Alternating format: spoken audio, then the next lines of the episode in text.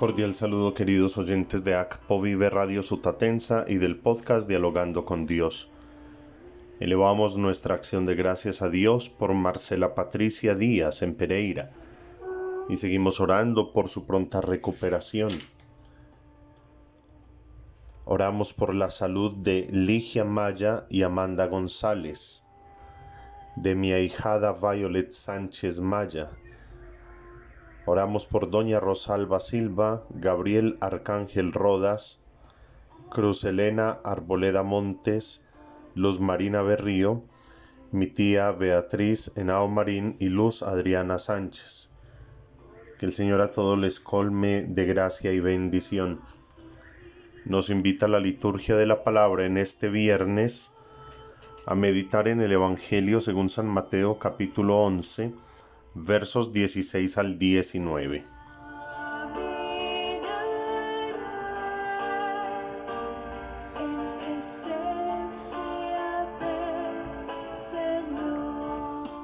Continuó Jesús hablando de Juan el Bautista y dijo, ¿Con quién comparar a esta generación?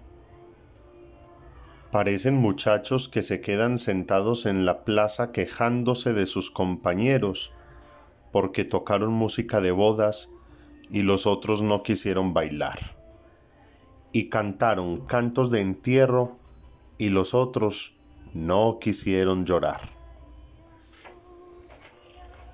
Pues vino Juan, que ni come ni bebe, y dicen que el demonio lo tiene loco y vino el Hijo del Hombre que come y bebe como todos, y dicen que es un comilón y un borracho, amigo de recaudadores de impuestos y de pecadores. Pero esa acusación la desmiente la sabiduría divina con sus hechos. Palabra del Señor.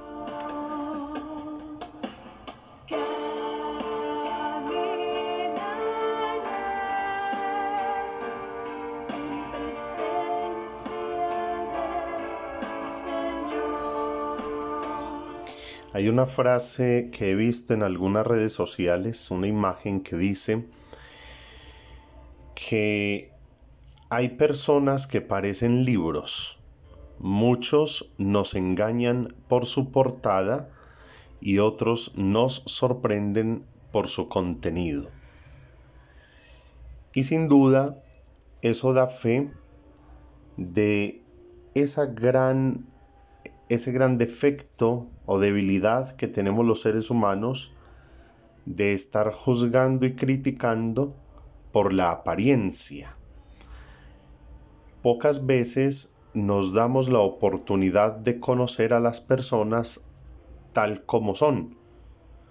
Porque cuando nos acercamos a alguien le conocemos primero desde nuestros prejuicios, miedos, desde nuestra forma de ver la vida, de entender la vida, que muchas veces se vuelve muy cerrada. Entonces encontramos a alguien que ve la vida diferente, que vive diferente, y ya preferimos alejarnos antes que conocer a esa persona. Es lo que sucedió a tantos en el tiempo de Jesús que esperando y anhelando la llegada del Mesías, el tiempo de la liberación, el cumplimiento de las profecías, lo hacían desde sus prejuicios y sus categorías religiosas, perdiéndose la oportunidad de conocer el plan divino de salvación que empieza a cristalizarse con el anuncio de Juan el Bautista y luego se hace realidad en Jesucristo el Señor. A Juan lo criticaban porque siendo un hombre austero que se alejó para vivir en la soledad, en el desierto, para vivir como un ermitaño, una anacoreta, Decían que entonces estaba loco. Pero cuando llega Jesús, que participa de la vida humana, que enseña a disfrutar la vida a pesar de las dificultades, de las angustias, de los fracasos, Él enseña a gozarse la vida, también lo critican y dicen, es un comilón y un borracho, amigo de publicanos y pecadores. Y ese es el problema de aquellos que viven cerrados en su mundo, en su corto entendimiento y en su miope visión de la vida, que son incapaces de abrirse a la novedad del otro y por lo tanto no logran descubrir lo que me puede enseñar el otro.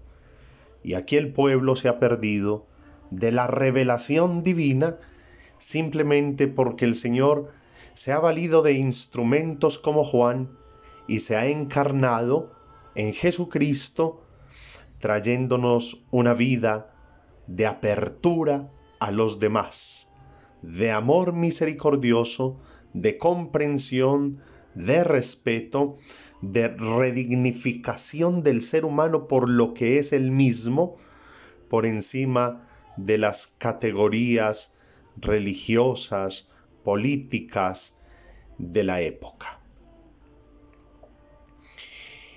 Entonces la invitación en este día a la luz de la palabra es para que pensemos en nuestra vida de fe, nosotros como cristianos, cómo logramos ver a Jesús, quién es Jesús para nosotros. Y sería muy bueno comparar también a Jesús con esa figura de Juan el Bautista.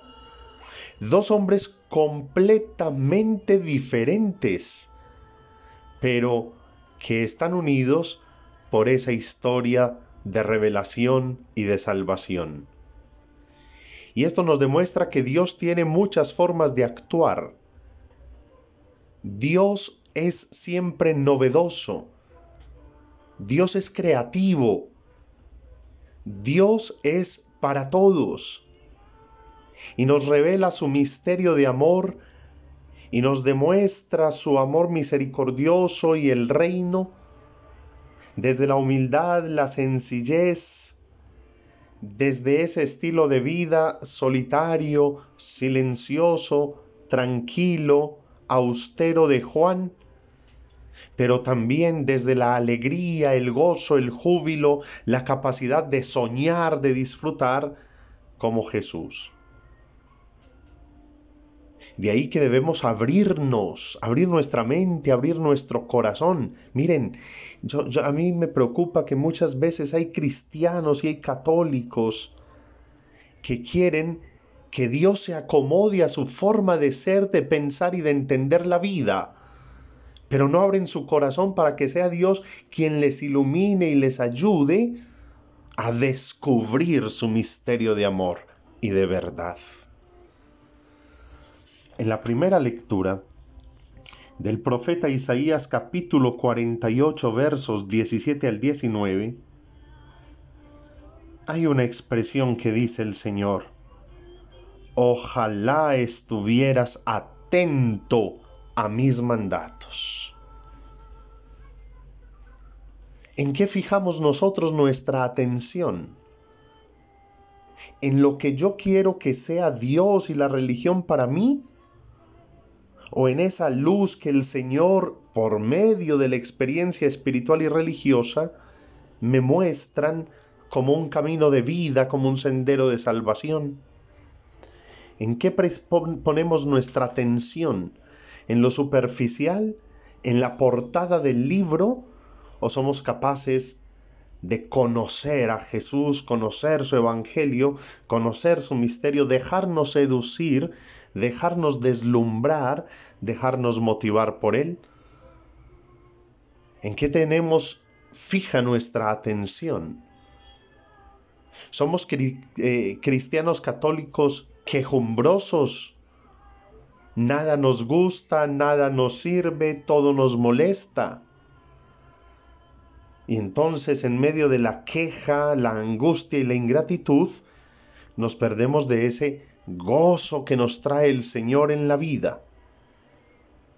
Yo les invito para que meditemos todo esto a la luz de la palabra y que le pidamos al Señor caminar en su presencia, tener nuestros ojos fijos en sus mandatos, nuestra atención fija en Él y que nos dejemos seducir por la novedad de su Evangelio para entender, para descubrir, para aceptar y vivir esa revelación de amor misericordioso.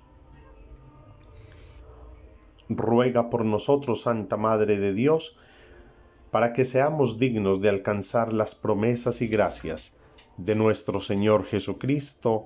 Amén. Feliz día y que Dios les bendiga.